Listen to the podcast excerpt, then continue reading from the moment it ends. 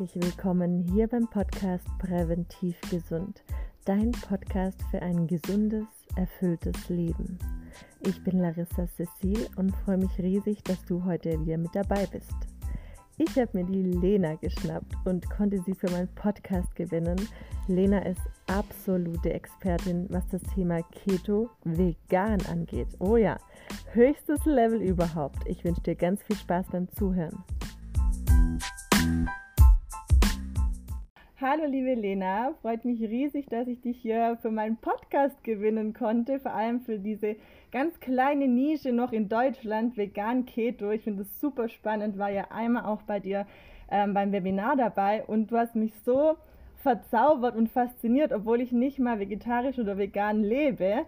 Ähm, ja, dass ich dich unbedingt jetzt mal hier interviewen wollte, auch für alle, die jetzt über, bei mir sind auf Instagram oder so, dass man einfach auch mal noch eine andere Seite der ketogenen Ernährung ähm, ja, für sich, ähm, wie sagt man, für sich rausfinden kann. Überhaupt, dass man weiß, dass es das gibt, dass es geht. Weil man hat ja immer so im Kopf, irgendwann ist auch mal die Grenze erreicht, ähm, Keto geht dann wirklich nur noch klassisch und vegan und vegetarisch kann ich gar nichts mehr essen. Aber jetzt erstmal kurz zu dir. Ähm, erzähl mal ganz kurz, wer bist du? Was machst du und wie kamst du überhaupt dazu? Also erstmal vielen Dank für die Einladung. Ich freue mich sehr. Das ist das allererste Mal, dass ich in Deutschland zu einem Podcast eingeladen bin. Ja, also es ist mir eine Ehre, äh, heute mal was über die vegan-ketogene Ernährungsweise ähm, zu erzählen.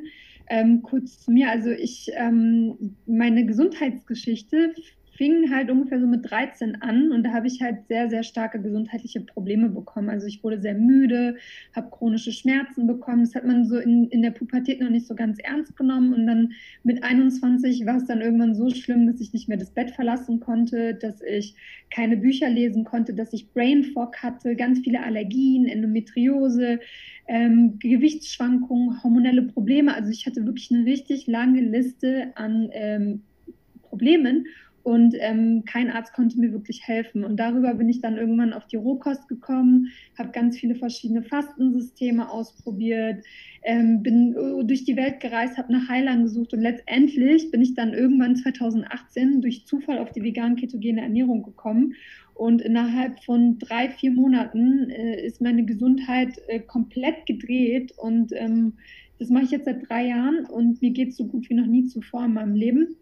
Und über die Zeit haben mich natürlich immer mehr Leute gefragt, was machst du denn? Wie mhm. kommt es dazu?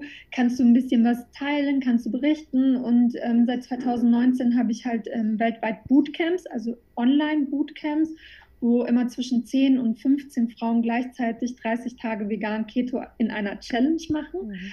Ähm, das funktioniert sehr gut. Ähm, unsere Community wächst und ähm, ja, und deswegen freue ich mich auch heute hier zu sein, um vielleicht noch mehr Leuten ähm, ja, einen Weg aufzuzeigen, dass man auch vegan und kohlenhydratarm bzw. zuckerfrei essen kann, weil viele denken ja, dass es gar nicht möglich wäre. Ja, ich glaube, das sprichst du auch echt ganz, ganz vielen ähm, so aus dem Herzen, weil viele kommen erst zu der Überlegung, okay, sollte ich mich anders ernähren, indem irgendwas nicht mehr so funktioniert mit dem Körper, ähm, wie es funktionieren sollte oder wie, ja, wie man es gewohnt ist vielleicht. Und ich denke, da bist du das beste Beispiel dafür, wenn du auch sagst, du hattest da so viele Baustellen die du dann damit einfach in den Griff bekommen hast. Das finde ich schon beeindruckend. Ähm, vielleicht erzählst du mal grundlegend, was Ketose überhaupt ist. Mhm, sehr gerne. Also ähm, im Prinzip ist es so, man muss sich das so vorstellen, als ob wir in unserem Körper zwei verschiedene Stoffwechselmechanismen haben. Grundsätzlich hat der, also die meisten Menschen nutzen immer ihren Glukosestoffwechsel, das heißt, sie brauchen ständig Nachschub und ständig Energie in Form von Obst, Kartoffeln, Reis, Brot, ne, die ganzen äh, Kohlenhydrate, die einen glücklich machen und einem Energie zuführen. Was viele nicht wissen, ist, dass ähm, wir auch noch einen zweiten Stoffwechsel im Körper haben und der wird Ketose genannt. Ja, also das heißt, dass der Körper die Kohlenhydratspeicher komplett leer gemacht hat. Das passiert meistens nach drei Tagen, also wenn man die Kohlenhydrate komplett weglässt. Vielleicht hat der ein oder andere schon mal Erfahrung mit Fasten gemacht. Da ist das so, die ersten drei Tage sind die Hölle und dann ab dem dritten Tag geht es einem plötzlich super und man hat gar keinen Hunger mehr. Ja. Ähm, das ist wirklich dann der Moment, wo im Körper ähm, die Ketose einschaltet und der Körper sich vor allem aus den Fettzellen ähm, an dem eigenen Körper Energie rauszieht. Ja, und ähm, vor allem wird einem beigebracht, wenn man sich halt ketogen ernähren möchte, dass man die Kohlenhydrate ungefähr bis 20 Gramm am Tag zuführt und dafür vor allem fettlastig ist. Ja, und ähm, der Vorteil an einer ketogenen Ernährungsweise ist halt, dass man den Appetit sehr, sehr schnell verliert. Man hat keine Gelüste, keine Cravings, ja, dieses ständige süß, salzig, süß, salzig immer wieder nachschieben. Ähm, das hat man einfach nicht. Man denkt plötzlich nicht mehr an Essen, es ist einfach weg. Ja, ähm, kenne ich. Ja, genau. Entzündungsprozesse gehen zurück, ähm, Periode wird einfacher und man verliert halt Gewicht. Ja. Die meisten, die am Anfang mhm. auf die Ketose kommen, wollen natürlich abnehmen ja, oder haben irgendwie gesundheitliche Probleme. Jetzt ähm, bist du ja nicht bei dem klassischen Keto unterwegs, auch nicht vegetarisch, sondern vegan. Und ähm, ich habe jetzt auch einigen von dir erzählt und es ist dann immer so, oh, was? Vegan Keto noch? Okay, das ist aber eine krasse Nummer Respekt. Und erklär doch mal da den Unterschied nochmal. Also, wenn man ähm, an eine vegane Ernährung denkt, dann stellt man sich ja immer große Fruchtplates vor oder Buddha Bowls mit ganz viel Reis und äh, und äh, Kichererbsen und Linsen und das ist auch alles lecker und das tut auch alles gut, das ist auch sicherlich gesund. Ähm, aber leider ist es halt so, dass obwohl man vegan ist und sich so gesund ernährt, viele ein Problem damit haben, den Zucker wirklich zu verstoffwechseln, selbst wenn er aus gesunden Quellen kommt. Das war zum Beispiel auch eins meiner großen Probleme, ähm, dass der Zucker einfach sehr, sehr lange in meinem Kreislauf blieb. Ja, und ähm, wenn man dann versucht, äh, sich ketogen zu ernähren, dann ist die Frage, okay, äh, was kann ich denn jetzt eigentlich essen, wenn die ganzen Kohlenhydrate wegfallen? Ja, also was bleibt denn da noch übrig?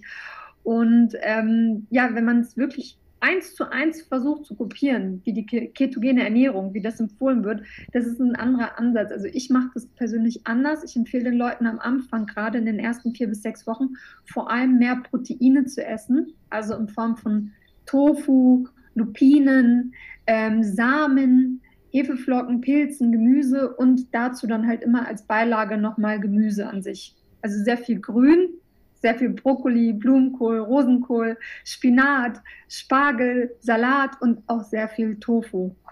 Ja, oder eben Protein in einer anderen Form. Mhm. Erbsenprotein beispielsweise.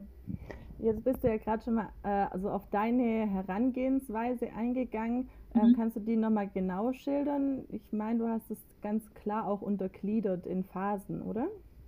Ja, genau. Also ähm, dadurch, dass ich aus Zufall auf die vegan-ketogene Ernährung gekommen bin, ähm, muss ich mal kurz ausholen, wie das überhaupt passiert ist. Also ich habe dann irgendwann mal einen ähm, 40 Tage Fasten gemacht, wo ich entschieden habe, dass ich innerhalb dieser 40 Tage die Kohlenhydrate komplett weglasse. Also Früchte, äh, Kichererbsen, Bohnen. Und den Ansatz hatte ich über all die Jahre in meiner Suche halt noch nie ausprobiert. Und ich habe halt nicht damit gerechnet, dass es mir so gut gehen würde nach 40 Tagen.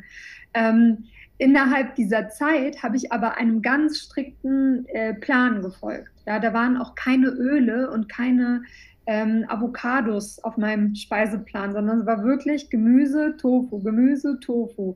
Ähm, und dann habe ich irgendwann von der ketogenen Ernährungsweise gehört, von jemandem, der das ähm, nicht vegan macht, aber dass man das messen kann. Mhm. Und dann bin ich zur Apotheke gerannt, habe mir diese Ketose-Sticks mhm. geholt und habe gesehen, ich bin in der Ketose. Ich konnte es gar nicht glauben. Ja?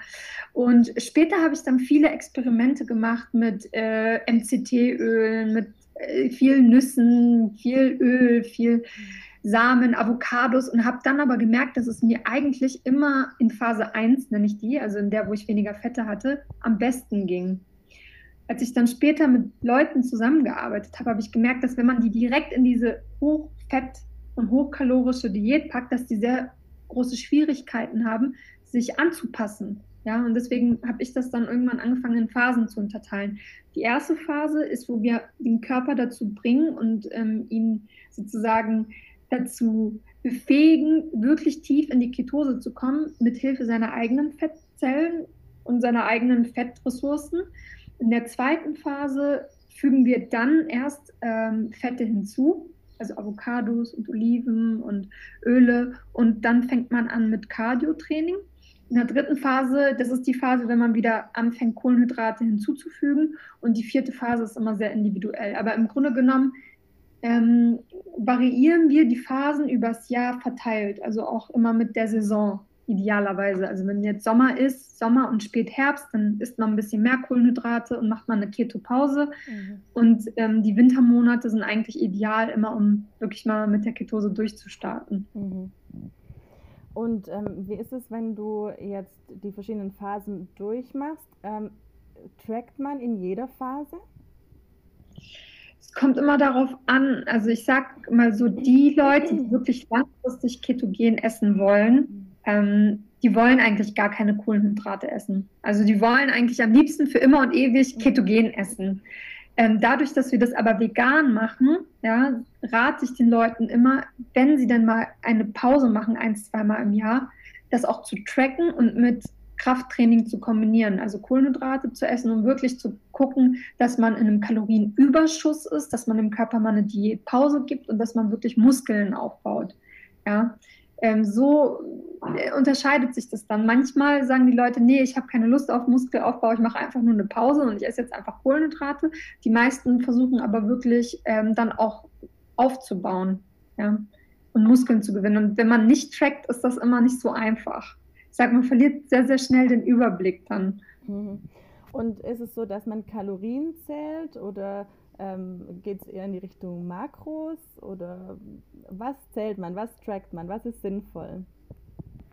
Es kommt auch immer so ein bisschen auf das Ziel drauf an, was man gerne erreichen möchte. Ähm, grundsätzlich sage ich immer, man muss einen Basis äh, haben über wie viel Kalorien ist in einem Gramm Protein, wie viel Kalorien sind in einem Gramm Fett, in einem Gramm Kohlenhydrate. Und da scheitert es meistens schon, weil die Leute gar nicht wissen, was überhaupt ähm, was ist und was es im Körper macht. Ne? Also da rate ich erstmal jedem erstmal ein Basisverständnis davon zu bekommen. Dann auch ähm, man kann diese Calculator, die man im Internet nutzen kann, um herauszufinden, wie viel Kalorien man essen darf, damit man dann abnimmt, den traue ich auch nicht so ganz. Ich sage, man muss das immer für sich selber herausfinden. Ja? Wie viel Kalorien kann ich essen? Und ähm, da benutze ich selber immer eine App, ja, das hilft mir, damit ich einen Überblick bekomme. Und ähm, wenn man abnehmen möchte, sollte man eben in einem Kaloriendefizit sein, auch wenn man in der Ketose ist.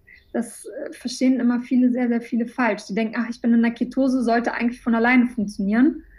Ketose heißt gleich abnehmen, so ist es aber leider nicht, weil auch in der Ketose muss man in einem Defizit sein. Mhm. Ja, das ist das eine. Und das andere ist, um in die Ketose zu kommen, darf man halt eine gewisse Kohlenhydratanzahl nicht überschreiten oder sollte man nicht. Mhm. Ähm, ich sage immer, wenn man es vegan macht, dann kann man statt der empfohlenen 20 Gramm auch ruhig bis zu 40 Gramm essen, Kohlenhydrate. Ja, man ist meistens trotzdem dann in der Ketose, aber man hat mehr Gemüse, mehr Brokkoli, mehr äh, Blumenkohl auf, der, auf dem Teller, was einen halt länger satt hält, als dann nur die paar Salatblätter äh, und einen Haufen Öl. Das funktioniert in der Regel nicht so gut. Vielleicht gehen wir da gerade mal drauf ein. Ähm, was sind denn so Grundlebensmittel, die man dann bei ähm, vegan Keto isst oder ja, viele sagen ja auch essen darf. Ich mag das dürfen und Verbote nicht so. Was isst ja. man, was für Lebensmittel isst man, äh, wenn man sich vegan also, Keto ernährt? Also die meisten ähm, essen tatsächlich äh, Joghurt, also Sojajoghurt zum Frühstück oder ein Kokosjoghurt, Mandeljoghurt mit Samen, mit ähm, ein paar Beeren, die sind durchaus erlaubt. Ähm, dann gegen mittags oder abends ist es meistens eine Proteinbeilage, also zum Beispiel ein Fleischsubstitut äh, vom Beyond Meat Burger, ne, die sind aus Erbsenprotein, die sind zum Beispiel super. Dann haben wir in Deutschland Gott sei Dank so viele Produkte wie Like Meat oder Tofu, Räuchertofu oder mit äh, Gewürzen und dazu eigentlich immer eine Gemüsebeilage. Also die Gemüsebeilage, das kann Aubergine, Zucchini, Spargel, Spinat, Brokkoli, Rosenkohl. Ähm, jegliches Gemüse sein. Ähm, und Salat natürlich, ne? Frische Kräuter, Salate sind auch immer, mhm. immer gut. Ähm, vielleicht gehen wir mal noch darauf ein, das habe ich zum Beispiel auch ganz vernachlässigt, weil ich finde, man spricht fast gar nicht drüber, über Elektrolyte zum Beispiel. Ja, das ist mein Lieblingsthema. Dass du das dafür nämlich auch was vorbereitet und zwar hier diese kleinen Packets. Ja, also hier ist eine Mischung von Salzen drin. Da ist Himalaya-Salz, Natron, Bittersalz, also unter anderem auch äh, bekannt als Magnesiumsulfat und ähm, Kaliumpulver drin. Elektrolyte muss, muss man trinken, einfach aus dem Grund, wenn du in die Ketose kommst und dein Körper anfängt, die Kohlenhydratspeicher leer zu machen, dann verliert er auch sehr, sehr viel Wasser. Der spült sozusagen komplett aus. Und in dem Moment verlierst du auch sehr viele Mineralstoffe und die meisten vergessen einfach, die wieder hinzuzufügen. Ja, und nehmen das einfach nicht ernst. Und irgendwann kriegen sie dann Krämpfe in den Beinen, Kopfschmerzen, Ketoflu, kennt, hört man ja immer wieder diese, diese krankheitsähnlichen Zustände. Ähm, Im schlimmsten Fall kann man sogar ohnmächtig werden oder Herzversagen bekommen. Also es ist wirklich kein Spaß. Ähm, und als allererstes müssen sich die Leute immer diese Salze besorgen, sich das anmischen. Und ich rate dann immer direkt morgens in eine 2-Liter-Flasche das so reinzuschmeißen eins davon in einer Arbeitstasche, eins davon zu Hause, eins in der Handtasche, also dass man auch immer die dabei hat, damit es einem nicht schlecht geht und dann die zwei Liter über den Tag oder zwei oder drei verteilt trinken. Also immer, wenn man Kopfschmerzen hat oder wenn man ein bisschen schwummrig wird, einfach Elektrolyte trinken. Das ist super, super wichtig und erfahrungsgemäß verliert man dann noch mehr den Appetit. Man fühlt sich ähm, hydriert, also man hat nicht keinen Durst mehr wie davor, sonst hat man immer das Gefühl, wenn man normales Wasser trinkt, man trinkt und trinkt und man trinkt und man wird immer durstiger. Wenn man dieses Gefühl hat, dann ist das ein ganz klares Zeichen davon, dass man dehydriert ist und dass einem Salze fehlen. Mhm. Und die meisten denken, ach, ich bin so durstig, ich trinke noch mehr Wasser. Mhm. Und spülen aber noch mehr alles aus.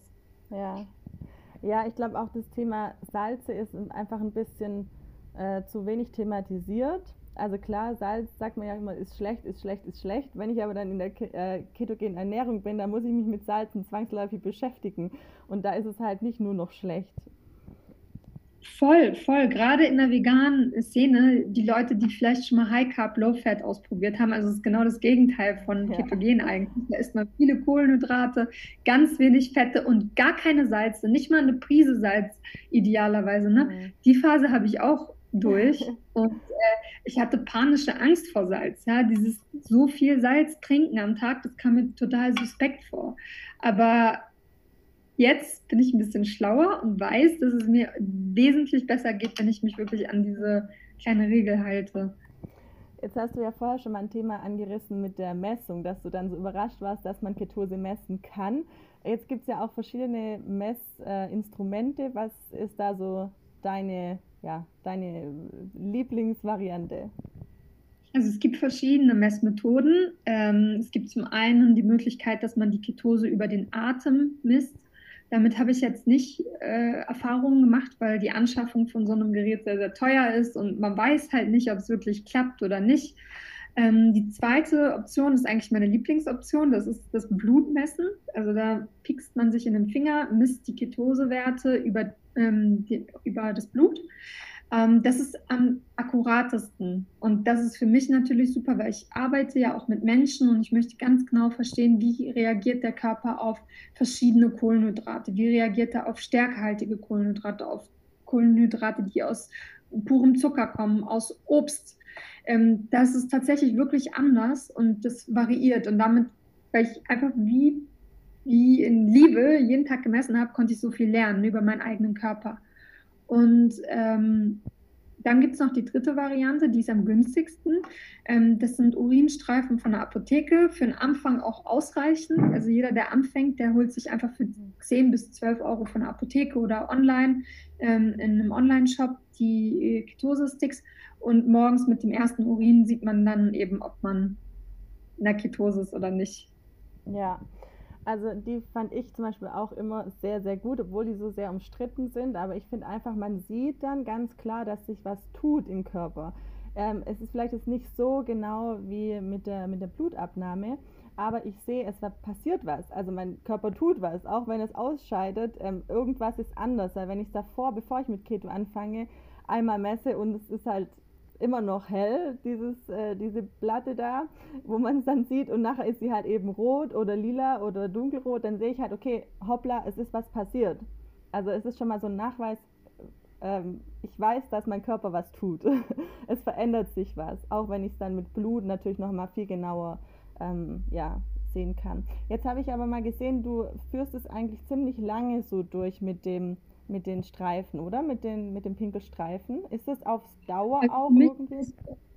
also viele sagen ja, dass man auf die Dauer, dass der Körper irgendwann keine Ketonkörper mehr über den Urin ausscheidet, weil er die komplett aufbraucht und man es dann nicht mehr sieht im Urin. Ähm, ich, ich kann ja nicht sagen, woran es liegt, aber mein Körper funktioniert wie eine Maschine. Also ich weiß ganz genau, wann ich in die Ketose komme. Ich spüre das auch. Ich kann das auch abschätzen. Dann weiß ich, okay, ich bin jetzt bei 1,3 dann teste ich mit den Urinstreifen, dann bin ich tatsächlich so in diesem dunklen Bereich und wenn ich dann mit dem Blutmessgerät nachschaue, ist es auch in dem Bereich. Jetzt ist es aber tatsächlich bei manchen so, dass die ähm, Urinstreifen es gar nicht mehr anzeigen und ähm, sehr leicht. Aber das kann viele Gründe haben. Ne? Das kann auch daran liegen, dass man sehr hohe Cortisolwerte hat, wenn man wenig schläft, wenn man sehr viel Wasser trinkt. Ne? Das alles kann so das Testergebnis verändern. Ja, mhm. aber so wie du auch schon meintest, für mich reicht das auch, wenn ich einfach diesen Urinstreifen nehme und sehe, okay, ich bin drin. Ich muss nur wissen, dass ich drin bin. Ne? Ja. Ne? Ähm, das ist auf die Dauer, wenn man es wirklich langfristig macht, natürlich etwas günstiger, als wenn man für ein bis zwei Euro dreimal am Tag Blut misst. Ja, mhm. das ist, summiert sich dann halt auf die Dauer. Jetzt nochmal zurück zu deinen Phasen. Du hattest ja vor die einzelnen Phasen angesprochen und was man da isst. Vielleicht gehen wir mal drauf ein, was isst man denn so jetzt im ersten Step nicht, also so in der ersten Phase? Also in der ersten Phase lässt man komplett die Kohlenhydrate weg. Also dazu gehören auch Bohnen und Kichererbsen und Linsen. Ähm, kein Obst, kein Brot, kein Reis, keine Kartoffeln, keine Nudeln. Ähm, alles weg ähm, ich sage auch immer, es gibt halt auch Lebensmittel, die einen, ähm, die den Appetit sehr anregen. Also empfehle ich den Leuten auch immer Zwiebeln, Knoblauch, Kakao wegzulassen und die Nüsse. Und da sind ganz viele schockiert drüber, weil sie sagen, hä, aber Nüsse gehören doch zu Keto. Da habe ich ein bisschen eine andere Meinung zu, nachdem ich mich auch sehr mit Nüssen äh, ausgetobt habe, aber leider. Hardcore-Erfahrung damit gemacht. ich habe Hardcore-Erfahrung mit äh, Erdnüssen und Mandeln gemacht. Ich war regelrecht abhängig davon und ähm, hat mir überhaupt nicht gut getan, aber ich konnte einfach gar nicht aufhören. Und davon wegzukommen, das war so ein Krampf. Und deswegen sage ich den Leuten immer am Anfang, wenn man eine Person ist, die sich wirklich ähm, zügeln kann und man isst wirklich nur 30 Gramm Nüsse am Tag, dann ist das auch okay, aber ich kenne das so und von, meisten, von den meisten Menschen, mit denen ich arbeite, die holen sich dann so eine Packung Macadamia-Nüsse und dann ist die weg am Ende des Tages, ja, oder eine Packung Erdnüsse und dann ist die leer, spätestens nach zwei Tagen. Und das sind einfach mal 1200 Kalorien, die man sich dann da reingepfiffen hat, ähm, die man sich auch über echtes Essen holen kann. Ja, und äh, da muss man halt für sich selber abwägen. Ähm, ganz anders ist es aber bei Samen. Ja, also man, ich habe selten erlebt, dass sich Menschen an Chiasamen, Hanfsamen, Leinsamen, äh, auch Kürbiskerne, ähm, Sonnenblumenkerne, dass sich da die Leute dran überessen. Mhm. Ja, es passiert tatsächlich meistens mit Nüssen. Deswegen würde ich da am Anfang auch ein bisschen darauf achten, dass ich eher Samen esse und Kerne statt Nüsse. Ja, also ich hatte die Erfahrung auch ein bisschen mit ähm, Erdnüssen, wo es dann auch so, ja, ich konnte auch nicht damit aufhören und nachher jetzt noch, noch mal reingreifen und vielleicht noch mal reingreifen. Da war jetzt noch nicht so viel vorher, aber im Endeffekt, es summiert sich dann echt und ähm, ja, ich bin da auch sehr, sehr zurückhaltend, seitdem ich das dann auch angefangen habe oder gemerkt habe, vor allem auch mit gesalzenen ähm, Nüssen oder auch mit gesalzenem Erdnussmus also da, das ist ganz schlimm, wenn ich das mir einmal so denke, so naja, komm, jetzt gönne ich mir das mal wieder. Aber dieses Glas, das hält halt keine Woche. das ist, ja, das habe ich tatsächlich alles verbannt bei mir. Keine Muße, keine Nussmuße. Ja. Das Einzige, was ich habe bei mir ist Tahini, ist auch wieder ein äh, Sesamkerne, Mousse, ja. ja. und da mache ich dann Dressings draus. Und, aber da kann ich auch bei einem Esslöffel bleiben. Bei dem Rest ist es so, mh, hm, ach, ja. Jetzt nochmal einen Löffel und dann ist es, wenn man das checkt in die App, dann schreibt man da rein eingestrichener. Esslöffel, aber eigentlich ist es so ein Berg auf dem Löffel und ja, also damit kann man sich selber ganz schön mhm. äh, ja, betrügen, ja. aber man kommt vielleicht nicht wirklich näher an ein gewisses Gewicht oder an einen ähm, Zustand des Körpers, ja, oder die Ketose. Es kann tatsächlich einen auch raushauen aus der Ketose. Ja. Wann merke ich denn jetzt, dass die Fettadaption beginnt? Also die Fettadaption, das ist der Zustand im Körper, ähm, wenn dein Körper gelernt hat, ich kriege 24 Stunden lang rund um die Uhr mit jedem Atemzug, mit jedem Herzschlag nutze ich Fett, also Ketone, als Energiequelle Nummer eins. Ja? Vorher hat er dein Leben lang immer nur Zucker genutzt und jetzt lernt er, okay, ich kriege immer nur Fett. Aber am Anfang wehrt sich der Körper da so gegen. Der kann das noch nicht so richtig glauben, noch nicht so richtig akzeptieren. Der muss erstmal die ganzen Hormone reproduzieren, ja, Serotonin, Dopamin, das muss alles im Körper richtig gesteuert werden und das dauert halt seine Zeit. Das dauert ungefähr um die sechs Wochen, bis der Körper das wirklich gelernt hat. Und ähm, dann in der zweiten Phase würde ich halt sozusagen die Fette hinzufügen in die Ernährung. Und dann muss der Körper einen neuen ähm, Modus erlernen. Und zwar, dass ich einmal was aus dem Körper ziehe, Fettquellen aus dem Körper nutze und dann aber auch die Avocado, die noch in meinem Magen liegt. Ja, das heißt, idealerweise sollte das den ganzen Tag dann so gehen. Mhm. Aber wenn du aber von Anfang an ganz viel Fett reinklatscht, dann passiert nicht so viel. Dann ist der, der Körper den ganzen Tag damit beschäftigt, ähm, das zu verstoffwechseln. Hm. Und also wie viele Wochen ist eine Phase? Also, also Minimum so sechs? sechs Wochen, also vier bis sechs Wochen, sage ich, ist immer eine Phase. Man kann aber jede Phase auch bis zu sechs oder neun Monaten stretchen. Mhm. Ja, also du kannst auch sechs Monate lang Phase 1 machen, wo du gar kein Fett zu dir nimmst und also nicht gar kein Fett, aber halt äh, reduziert Fett und nur über Avocados, Oliven und Kerne. Mhm ähm, dann auf jeden Fall die zweite Phase muss dann kommen, irgendwann, ja, dass man auch Fette hinzufügt und die kann man dann wieder für sechs Monate machen. Aber ich sage immer, spätestens nach zwölf Monaten durchgängig in der Ketose sein, sollte man definitiv eine Pause von mindestens wieder vier bis sechs Wochen machen. Also immer ein Zyklus von Hormonen und so, dass dein Körper wirklich einmal durchgegangen ist. Und Pause bedeutet dann, also was, wie ernähre ich mich dann in der Pause? Also idealerweise tatsächlich kohlenhydratlastig. Mhm. Ja, dafür die Fette ganz weit nach unten geschraubt und auch die Salze wieder nach unten geschraubt. Also ich würde es tatsächlich so machen und mich wirklich auf Krafttraining konzentrieren. Ähm, aber man muss es jetzt nicht machen. Ich sage immer, wenn man einmal an der Ketose war, dann hat man auch langfristig ähm, gesundheitliche Vorteile und Benefits davon. Also der Stoffwechsel wird schneller. Ich kenne auch viele, die machen einfach zwei, drei Monate Keto im Jahr als Kur wie so eine Detox-Kur und essen dann das ganze Jahr über katastrophal weiter, aber fühlen sich gar nicht mehr so schlecht. Sind so, ach ja, kann ich alles voll gut wegstecken, nehmen auch nicht so schnell zu, voll super. Ne? Mhm. Aber spätestens nach zwölf Monaten fang, fängt dieser Effekt, dass man halt sich so viel gönnen kann, geht langsam, langsam, langsam wieder zurück. Ne? Und dann realisieren die Leute, ups, jetzt muss ich auf die Bremse treten. Ich mache jetzt wieder ein, zwei Monate Ketogen.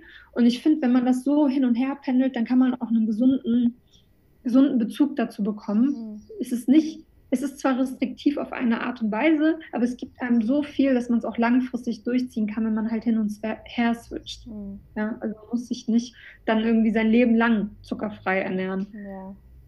Ja, man muss vielleicht noch dazu sagen, wenn du sagst, ähm, kohlenhydratlastiger dann wieder ernähren, dass das dann natürlich nicht heißt, ähm, dass man wieder alles, alles isst. Vielleicht dann eher wieder in die Richtung äh, Low Carb geht und jetzt nicht äh, jeden Tag äh, Nudeln, Brot, Pommes. also da. Also, das, was ich immer rate, tatsächlich, sind natürlich keine Pommes und keine, keine Einfachzucker, sondern halt stärkehaltige Lebensmittel. Ja, genau. Also morgen dann morgens dann beispielsweise ähm, eine Dattel, eine Banane, 65 Gramm Haferflocken, mittags dann ähm, Reis mit äh, Salat und Brokkoli und abends dann nochmal äh, Gemüse mit beispielsweise Reis oder Kartoffeln. Ja, und aber wirklich im Auge behalten, was man isst und das dann auch umsetzen in Kraftsport. Ja? Also dass man wirklich die Energie versucht umzusetzen und wirklich sagt, okay, in diesen zwei Monaten konzentriere ich mich jetzt darauf, dass ich mein Booty wachsen lassen will oder wirklich mal Bauchmuskeln bekomme oder meine Rücken stärke. Ja? Mhm. Und man wird dann merken, es ist eine andere Energie, als wenn man auf der Ketose trainiert. Der, wenn man in der Ketose ist, rate ich vor allem zu ähm, Ausdauertraining, High-Intensity-Training, Biking, Rennen, ähm, alles, was mit Ausdauer zu tun hat. Ja? Wenn man aber auf Kohlenhydraten trainieren möchte, dann ist es eher geeignet, ähm, Kraftsport zu machen. Hm. Und was machen wir mit Sportmuffeln, so wie ich? Also Sport ist äh, super, weil äh, du musst natürlich keinen Sport machen. Ja, gerade in den ersten sechs Wochen gibt es bei mir immer auch ein Sportverbot. Ich sage immer, der Körper braucht sechs Wochen Zeit, bis er sich vollkommen mhm. daran gewöhnt hat, dass du jetzt in der Ketose bist. Und dann nach sechs Wochen würde ich dich aber schon so zweimal die Woche auf jeden Fall für 20 Minuten äh, pushen, auch wenn es nur Tanzen ist, aber irgendwas, was so dein Lymph Lymphsystem in ja. Bewegung bringt. Und darum geht es eigentlich ja. nur. Und wenn man das macht, dann, dann passiert auch was im Körper. Aber wenn man immer nur irgendwie nicht richtig den Druck nutzt für die Arterien, dann wird man sehen, auch Ketogen langfristig ist auch nicht alles. Mhm. Ne? Irgendwann muss man sich auch ein bisschen bewegen. Fahrradfahren. Okay auch. ich, ich, ich laufe lauf sehr viele Treppen. Also Den ganzen Tag. nee, also. Ich meine, ich meine, jetzt gerade nach Corona geht es ja allen so. Also ich glaube, äh, gerade jetzt mit dem zweiten Lockdown, der so viele Monate ging, mhm. ähm, also selbst wenn man sich versucht, zu Hause motiv zu motivieren, Sport zu machen vor, vor dem PC oder vor dem, vor dem Fernseher, ist für alles schwierig gewesen. Ja, jetzt ein bisschen Fahrradfahren gewesen und ich merke direkt, oh mein Gott, ich habe total Muskelkater mhm. Fahrradfahren. Ja, wenn wir jetzt gerade beim Thema Sport sind, erzähl doch mal deine Erfahrungen mit dem Thema Soja bei der ketogenen Ernährung. Also ähm, dadurch, dass ich ja auch hormonelle ähm, Probleme hatte und immer wieder gehört habe, Soja ist schlecht und Soja ist böse und Soja äh, ist der Feind, hatte ich natürlich am Anfang auch äh, mit dem Soja sehr gespart und habe halt wirklich Angst, ich hatte wirklich Angst vor Avocados und Angst vor Soja, weil vorher habe ich kein Fett gegessen und kein Soja und musste mich jetzt da irgendwie so rantasten, aber weil ich halt Hunger hatte und irgendwie nichts anderes äh, so zur Auswahl stand, ähm, habe ich mich irgendwie überwunden. Und tatsächlich habe ich dann nach vier Wochen gemerkt, dass ich das erste Mal meine Periode bekommen habe, ohne Schmerzen. Komplett, ich habe es nicht mal gemerkt, ohne PMS. Ähm, das hat sich auch noch Wochen, Monate lang äh, so halten können. Und das, obwohl ich sehr, sehr viel, sehr, sehr viel Soja gegessen habe. Das war jetzt meine eigene Erfahrung, meine eigene Erfahrung.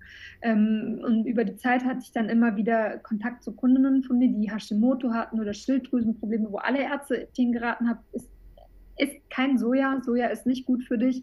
Und tatsächlich konnten die dann ihre Medikamente reduzieren oder haben dann davon gesprochen, dass äh, ihre Schilddrüsenwerte sich verbessert haben. Also ähm, das ist natürlich ein sehr, sehr ähm, spezielles Thema. Da gibt es viele Studien zu, die auch eigentlich zeigen, dass Soja sich tatsächlich sogar äh, positiv auf die Hormone auswirken kann. Es kommt immer so ein bisschen drauf an, welches Soja. Ja? Sprechen wir von ähm, genmanipuliertem Soja, sprechen wir von günstigen Soja oder sprechen wir von Soja in der Bioqualität. Und ähm, ich habe verschiedene Beobachtungen machen können und so wie wir das bis jetzt beobachtet haben, verhält es sich in zwei verschiedene Richtungen. Also wenn der Blutzuckerspiegel unten ist und man in der Ketose ist, kann man tatsächlich sehr, sehr viel Soja essen. Ähm, die Brüste gehen nicht, werden nicht größer, sondern man nimmt überall ab. Die Brüste werden flach, der Po wird flach, ähm, die Hormone ähm, passen sich an.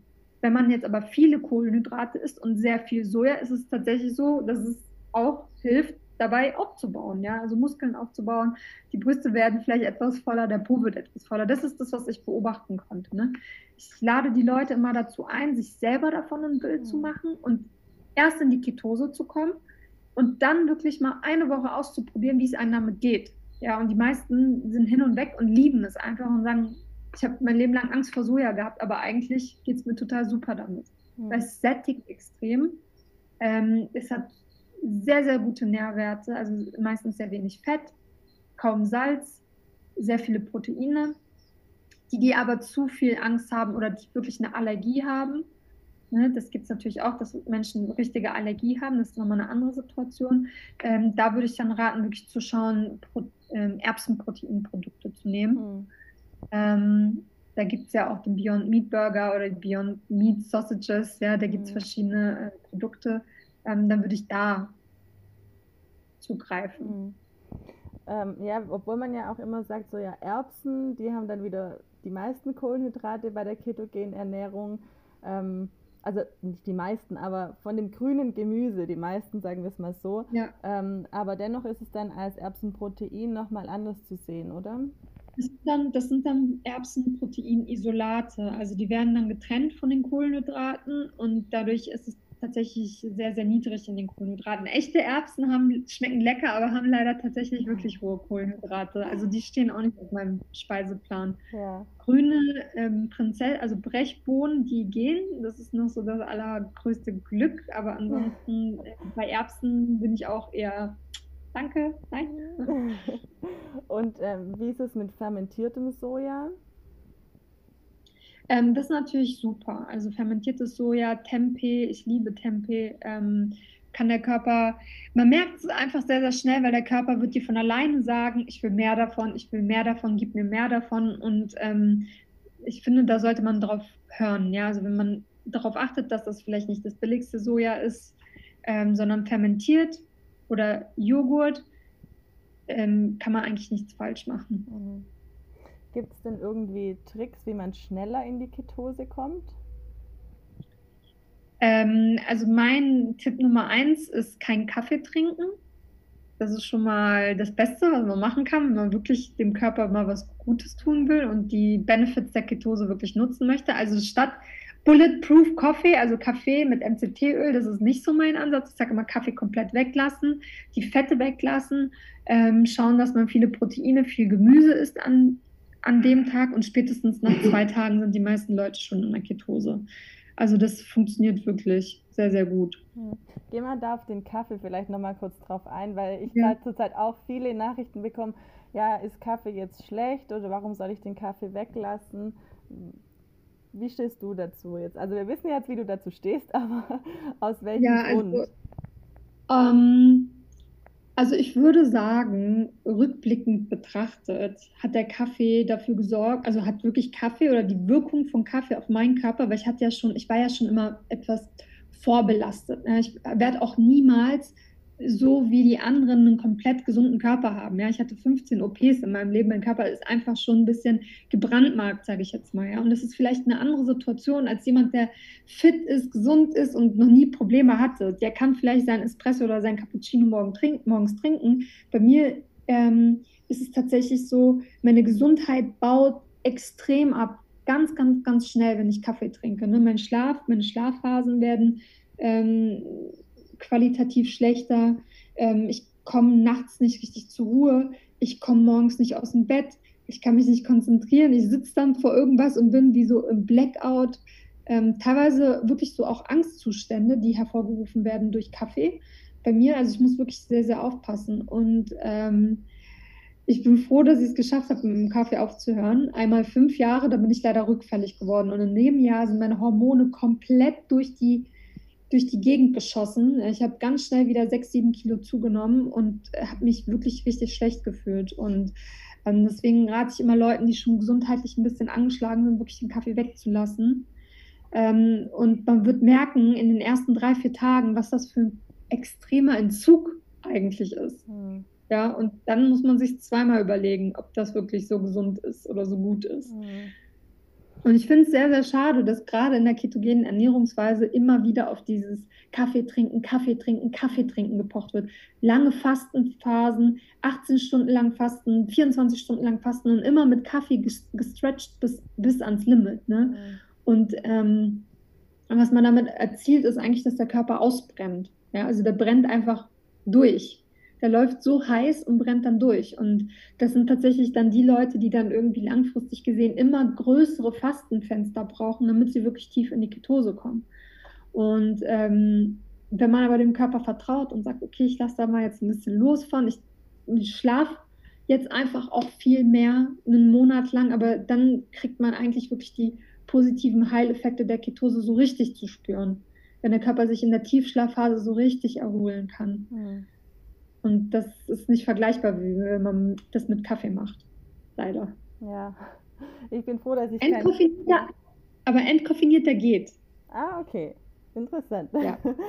ähm, ich bin froh, dass ich keinen Kaffee trinke. Also ich mochte das einfach auch noch nie. Von dem her habe ich da jetzt auch keine Probleme mit. Aber es, ich meine, ja, ich glaube 99 Prozent trinken Kaffee. Ja, ja. Ich hatte, es ist auch schön. Ja, ich hatte dich jetzt vorher unterbrochen, wie man auf Tricks gibt, um schneller in die Ketose zu kommen. Da warst du bei Kaffee. Hast du noch was oder? Ähm, also genau, Kaffee weglassen, äh, Fette reduzieren, also um die 75 Gramm Fett, daran würde ich mich orientieren pro Tag. Ähm, in einem leichten Kaloriendefizit essen, selbst wenn man jetzt nicht das Ziel hat, Ketose zur Abnahme zu machen, aber einfach, damit man mal erstmal schneller reinkommt in die Ketose. Ähm, einen langen Spaziergang machen, auf gar keinen Fall Sport, sondern wirklich einen langen Spaziergang. Und ähm, Elektrolyte trinken, auch schon bevor man in die Ketose kommt. Einfach schon direkt damit von Anfang an anfangen. So macht man nichts falsch und so äh, wirkt man auch so ein bisschen dem entgegen, dass man diese krassen Kopfschmerzen bekommt, wenn man dann in die mhm. Ketose kommt. Ja, das ja ich würde sagen, das ist das Wichtigste. Mhm. Ja, ist ja bei mir auch extrem zu spüren immer, diese Keto-Grippe, wie man sagt. Ähm, obwohl ich mich eigentlich schon sehr low carb ernährt habe, aber dennoch ähm, ich muss aber auch sagen, beim ersten Mal habe ich auch keine Elektrolyte getrunken, weil äh, ich davon nichts mitbekommen habe. Irgendwie, das kam dann erst so mal nach zwei Monaten, dachte ich so, okay, das ist mir jetzt neu, alles klar, sollte ich vielleicht dann auch mal anfangen. Das war, also irgendwie wird echt wenig darüber gesprochen, finde ich.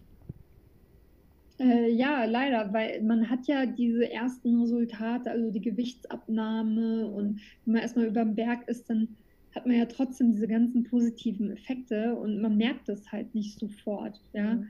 Aber die Leute, die dann irgendwann aufhören und dann komplett sich überfressen später an allem Möglichen und wirklich Hunger haben und so, das ist meistens, wenn der Körper schon irgendwie gegen die Wand gefahren wurde, eine Weile lang. Ne? Also dieses Ausbrennen, das kann man auch wirklich fühlen im Körper und das passiert, wenn man keine Elektrolyte trinkt vor allem. Mhm. Ja.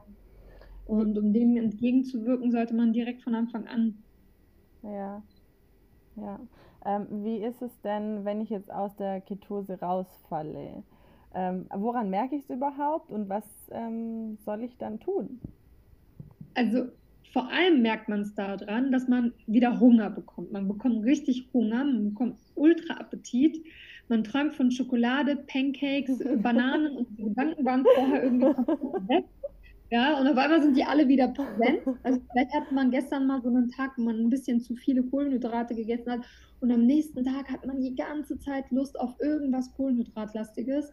Da muss, das, muss man einem, das muss einem bewusst sein, mhm. dass das eine normale Reaktion des Körpers ist, weil der jetzt natürlich nach Zucker schnappt. Und es hält ungefähr so lange an, bis der Körper wieder komplett die Kohlenhydratspeicher leer gemacht hat. Also da auf jeden Fall gegenhalten. Aber was ich nicht machen würde, und den Fehler machen leider ganz viele, ist gegensteuern in Form von extra Sport oder extra wenig Essen oder extra lange Fasten. Ne? Ich sage immer, man muss dem Körper beibringen, eine Routine zu fahren. Frühstück, Mittag, Abendessen. Frühstück, Mittag, Abendessen unabhängig davon, was ich gestern gemacht habe, was ich gestern gegessen habe, ob ich gestern den ganzen Tag durchgegessen habe, ob ich den ganzen Tag Party gemacht habe, ob ich krank war oder was auch immer. Mhm. Ich sage immer, man muss halt wirklich lernen, diese Routinen zu stabilisieren und ähm, dass das normal ist, auch mal einen Ausrutscher zu haben oder auch mal was zu feiern und wo man mal vielleicht ein Stück Torte isst, dass man aber am nächsten Tag ganz normal weitermacht. Mit seinem gesunden Frühstück, mhm. mit seinem gesunden Mittagessen, mit seinem gesunden Abendessen und vielleicht gar nicht sich so reinsteigern in, oh, was gab es da gestern? Und dieses, das muss man auch dazu sagen, wenn man das erste Mal wieder Kohlenhydrate isst, fühlt man sich sehr, sehr schlecht. Man mhm. hat so einen aufgeblähten Bauch, oh, ja. man hat Wasseranlagerung, man fühlt sich so eklig, man denkt, oh nee, ich habe es jetzt versaut. Man redet sich schlecht zu. Man, idealerweise nimmt man diese Erfahrung, sagt, cool, das war eine Experience, eine Life-Experience, that's it. Und jetzt wieder mein Frühstück, Mittag, Abendessen, Frühstück, mhm. Mittag, Abendessen. Gar nicht so viel drüber nachdenken. Ja, ich denke, also ich kenne es auch von mir, dass man dann schnell so in diesen in den Gedanken bekommt, so ach jetzt habe ich halt ein Stück Torte gegessen, jetzt ist der Tag eh gelaufen, jetzt kann ich auch gleich noch eins essen. Und ähm, die Gefahr ist, glaube ich, also höre ich von ganz, ganz vielen, dass man da echt ähm, ganz, ganz schnell reinrutscht und anstatt es wirklich so zu machen, wie du sagst, ähm, immer wieder einfach in die Routine reinzukommen. Ähm, wie, wie ist es denn, wenn du sagst Frühstück, Mittag, Abend, lässt du auch mal eine Mahlzeit weg, dass du in dieses äh, Intermittent Fasting kommst oder eigentlich gar nie? Also ähm, in Bezug zu Fasten habe ich halt auch eine sehr, sehr spezielle Meinung. Ich sage halt, eigentlich ähm, Fastenzustände sind was ganz Natürliches für den Menschen. Also das ist so natürlich wie Atmen, wie der Impuls auf Toilette zu gehen, wie der Impuls äh, Wasser trinken zu wollen. Das ist was ganz Natürliches. Das sind unsere Urinstinkte, die uns sagen, ich habe gerade keinen Hunger mehr. Ich will nichts essen. Und ähm, da gibt es zwei ähm, Seiten. Die einen sehen, sie sind in der Ketose, ich habe heute nur 600 Kalorien gegessen, haben dann total panische Angst, dass sie zu wenig Proteine gegessen haben, machen sich einen Shake und drücken sich den so rein, obwohl ihr Körper den sagt, ich habe gar keinen Hunger, ich will nicht mehr. Ja. Ne?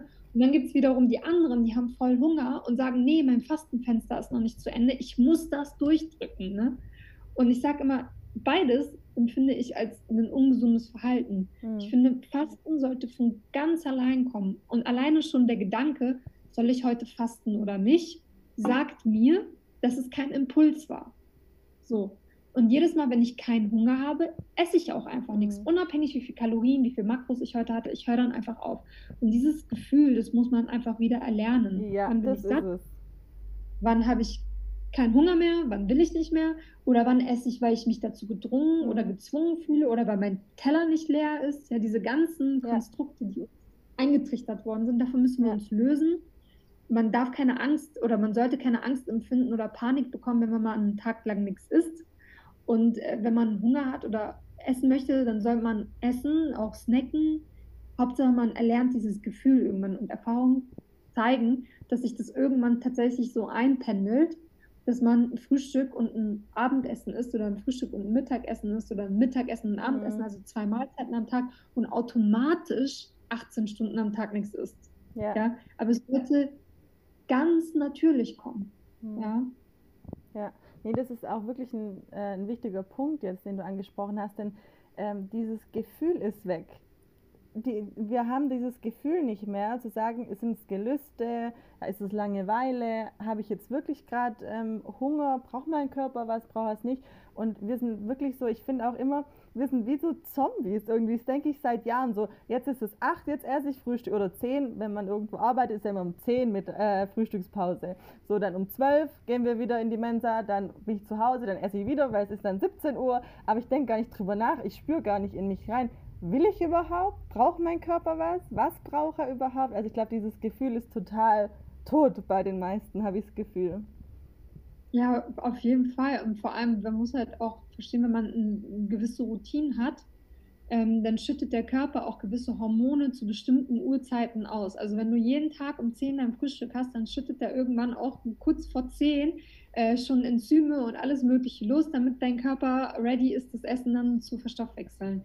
Und ähm, ja, aber wenn man halt immer isst, weil man von außen sich gezwungen fühlt oder weil man irgendwelche Konstrukte hat, dann ähm, und dann aber mit, mit Fastenzeiten versucht dagegen zu drücken, leider ähm, passiert es dann häufig, dass die Leute dann beispielsweise auf Partys gehen und viel essen und dann denken, und jetzt muss ich ganz lange fasten, damit ich das wieder wettmache. Und gegenwirken, ja. So, ja, und da entwickelt sich dann wieder so ein ungesunder Kreislauf, von dem man eigentlich weg möchte. Was mhm. gibt es denn für Gründe, dass ich zum Beispiel nicht in die Ketose komme? Ähm, es gibt Menschen, die haben, also das hatte ich jetzt, in, ich habe bestimmt mit über 300 Leuten schon gearbeitet und ich hatte zweimal tatsächlich den Fall, dass Leute nicht in die Ketose gekommen sind, beziehungsweise nur sehr schwer, sehr leicht und auch immer wieder raus, aus der Ketose rausgeflogen sind.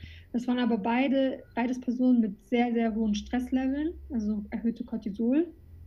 Ähm, und mit hormonellen Problemen. Also die hatten gesundheitlich, waren die sehr, sehr stark eingeschränkt. Das kann natürlich zum einen die Ketose beeinflussen und wenig Schlaf kann die Ketose beeinflussen. Also jemand, der jeden Tag nur drei, vier Stunden schläft, der ist vielleicht am Anfang in der Ketose und irgendwann sagt der Körper, nee, stopp, das ist mir mhm. zu hart, das ist mir zu stressig, ich will das nicht. Ähm, ja, oder tatsächlich ganz einfach, die Ketose-Sticks funktionieren gar nicht und mhm. die sind ähm, in Berührung mit Feuchtigkeit gekommen und messen gar nicht deine Werte. Ne? Viele haben die dann irgendwo im Badezimmer, stellen die dann so neben der Spüle ab und wundern sich dann, dass die nicht mehr funktionieren nach zwei Wochen. Ja. Aber die sind ganz sensibel, die muss man irgendwo lagern, wo es trocken ist. Mhm. Und was können jetzt Gründe sein, dass ich zum Beispiel in Ketose bin, aber ich verliere gar kein Gewicht? Also du hast es vorher schon ein bisschen angerissen. Mhm. Also zum einen natürlich, dass man einfach zu viel isst, leider, muss mhm. man einfach mal so sagen. Ähm, durchschnittlich verlieren die meisten Leute zwischen 6 und 10 Kilo im ersten Monat. Also das ist wirklich sehr, sehr viel. Und das ist keine Crash-Diät, sondern die Leute essen immer, wenn sie Hunger haben. Ähm, man kann sehr viel abnehmen. Man kann es auch langsam machen. Ist gar kein Problem. Aber es ist tatsächlich so, wenn du zu viel isst und du in einem Kalorienüberschuss bist, dann wird dir auch die Ketose nicht so viel helfen. Mhm. Ja. Ähm, viele essen dann sehr viele Öle, sehr viele Nüsse, sehr viel Fleisch, sehr viel tierische Produkte auch ähm, und tracken überhaupt gar nicht, was sie essen. Also nehmen, wiegen gar nichts, ne? machen also. Pi mal Daumen. Und das ist dann natürlich schwierig, weil man auch nicht weiß, wo kann ich jetzt ansetzen, was kann ich besser machen. Vielleicht sollte ich 100 oder 200 Kalorien weniger essen und gucken, ob sich dann etwas bewegt. Deswegen sage ich immer, Tracken ist eigentlich immer das A und O. Damit sollte man auf jeden Fall anfangen, wenn man ein gewisses Ziel verfolgt. Mhm. Ähm, jetzt vielleicht mal noch allgemein, kann ich den Keto auch auf Dauer machen und wie bekomme ich das so als Lifestyle eigentlich eher hin? Denn ich bin auch kein Freund davon zu sagen, Keto ist, ist eine Diät und ähm, dann nehme ich ab und dann falle ich irgendwie wieder zurück, weil mit Keto muss ich mich ja beschäftigen, damit es mein Lifestyle wird, damit ich dann auch in Ketose bleibe. Aber wie ja, schaffe ich also, das? Also für mich war das natürlich sehr wichtig, weil ich habe ähm, wie gesagt, auch obwohl ich so fit heute bin wie noch nie zuvor in meinem Leben, werde ich niemals mit anderen mithalten können und deren also Leistungsspektrum, was die haben. Ich muss immer auf meine Ernährung sehr, sehr stark achten. Ich muss auf meinen Schlaf sehr äh, achten, auf meine Regenerationsphasen sehr achten. Aber ich habe für mich einen Weg gefunden, wie ich es langfristig machen kann und das Beste aus meinem Körper und aus meinem Potenzial rausholen kann. Und ich glaube, das wünscht sich jeder irgendwie auf eine Art und Weise. Dann muss man halt für sich schauen, okay, bin ich ein Typ, dem, es eigentlich schon ganz gut geht und der will nur einmal abnehmen. Der kann das dann auch mal als Phase machen und dann vielleicht Low Carb und einfach ein gesund essen. Wenn aber jemand sagt, okay, ich bin gesundheitlich eingeschränkt oder ich fühle mich am besten, wenn ich in der Ketose bin, ich will das langfristig machen, dann sollte die Person das auf jeden Fall mit einem Plan machen. Ja? Ich orientiere mich gerne an den Jahreszeiten, wo ich sage, okay, ähm, Hochsommer bis Ende Herbst, wenn die ganzen kohlenhydratlastigen Früchte auch kommen, ja, also Äpfel, Beeren, äh, Pflaumen, Orangen, wenn das wenn es in der Saison ist, ja, dann kann ich auch etwas mehr Kohlenhydrate essen. Und dann, um, wenn dann der Winter kommt und sich mal wirklich einen regionalen saisonalen Kalender anschaut, dann wird man sehen, da sind gar nicht viele Kohlenhydrate vorhanden. In Kohl, ja, mhm. in Steckrüben, in, in allem, was im Boden wächst, das ist gar nicht mehr so kohlenhydratlastig, bis auf die Kartoffel. Ähm, ja, und dann würde ich halt probieren, mir die Phasen im Jahr so einzuteilen, dass ich das auch langfristig durchziehen kann. Ja, mhm. weil wenn du als Einziger immer ketogen isst und dann ähm, hast du im Sommer aber alle Leute um dich herum, die dann Erdbeeren und Bananen und Obst essen, dann fühlst du dich auch irgendwann wie, oh Mann, ich hatte jetzt so lange kein Obst mehr, so lange kein ja. Obst mehr und irgendwann schlägt es dann um. Hm. Hast du denn noch so einen absoluten Profi-Tipp? Hm. Also man muss sich bewusst sein, dass wenn man die Ernährungsweise umstellt, ja, dass, sich, dass das Auswirkungen hat auf das gesamte Leben. Ja, es ist jetzt nicht so, dass ich mal meine Ernährung umstelle und dann ähm, mache ich das mal sechs Wochen und that's it. Ja, weil irgendwann kommt die Funde wieder zurück oder man fühlt sich wieder schlecht. Man muss einmal, muss es Klick machen und man muss wirklich einen Lebensstil formen, den man bewusst gestaltet ja. Und ähm, da gibt es keine Dogmen oder keine Regeln, ja. Man kann es im Prinzip so anpassen, wie es für einen funktioniert. Aber mein Tipp wäre auf jeden Fall, auf dem ganzen Weg würde ich das Tracken sehr, sehr ernst nehmen. Also wirklich das Wiegen und das ähm, äh, Dokumentieren von Resultaten, von äh, wie es einem geht, ja, was man isst, wie die Ketose aussieht, weil nur so kann man seinen Körper wirklich richtig kennenlernen. Hm. Oder sich halt jemanden suchen, der einen dabei begleitet ja. ne, der dann sagt, was man machen kann. Das ist, finde ich, für den Anfang immer nicht verkehrt, wenn man so jemanden an der Hand hat. Und wenn jetzt jemand, der auch sagt, okay, hey, ich ernähre mich auch vegan oder vielleicht auch vegetarisch und ein bisschen vegan oder so in die Richtung zumindest ähm, und hat da Interesse dran, mit dir in Kontakt zu treten, ähm, wo ist es am besten, wo kann man dich am besten kontaktieren? Auf jeden Fall auf Instagram, also Instagram äh, lalena.live mhm. oder auf unserer Webseite veganketobootcamp.de. okay, perfekt. Ich schreibe es auch alles noch drunter und ähm, dann kann man gleich loslegen und mit dir in Kontakt treten. Also ich sage ganz, ganz herzlichen Dank, Lena. Es war mega interessant und wieder super spannend, so wie auch beim letzten Webinar von dir. Vielen, vielen lieben Dank. Ja, danke auch für die Einladung. Ich hoffe, ähm, dass wir uns vielleicht nochmal irgendwann sehen, sprechen. War, hat mir auf jeden Fall Spaß gemacht. Und ja, viel Erfolg an alle, die, die es irgendwann mal ausprobieren wollen. Oh ja.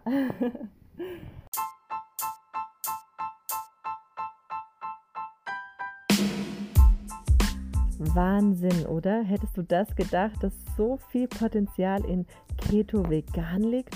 Eigentlich denkt man da doch immer wirklich viel zu eingeschränkt.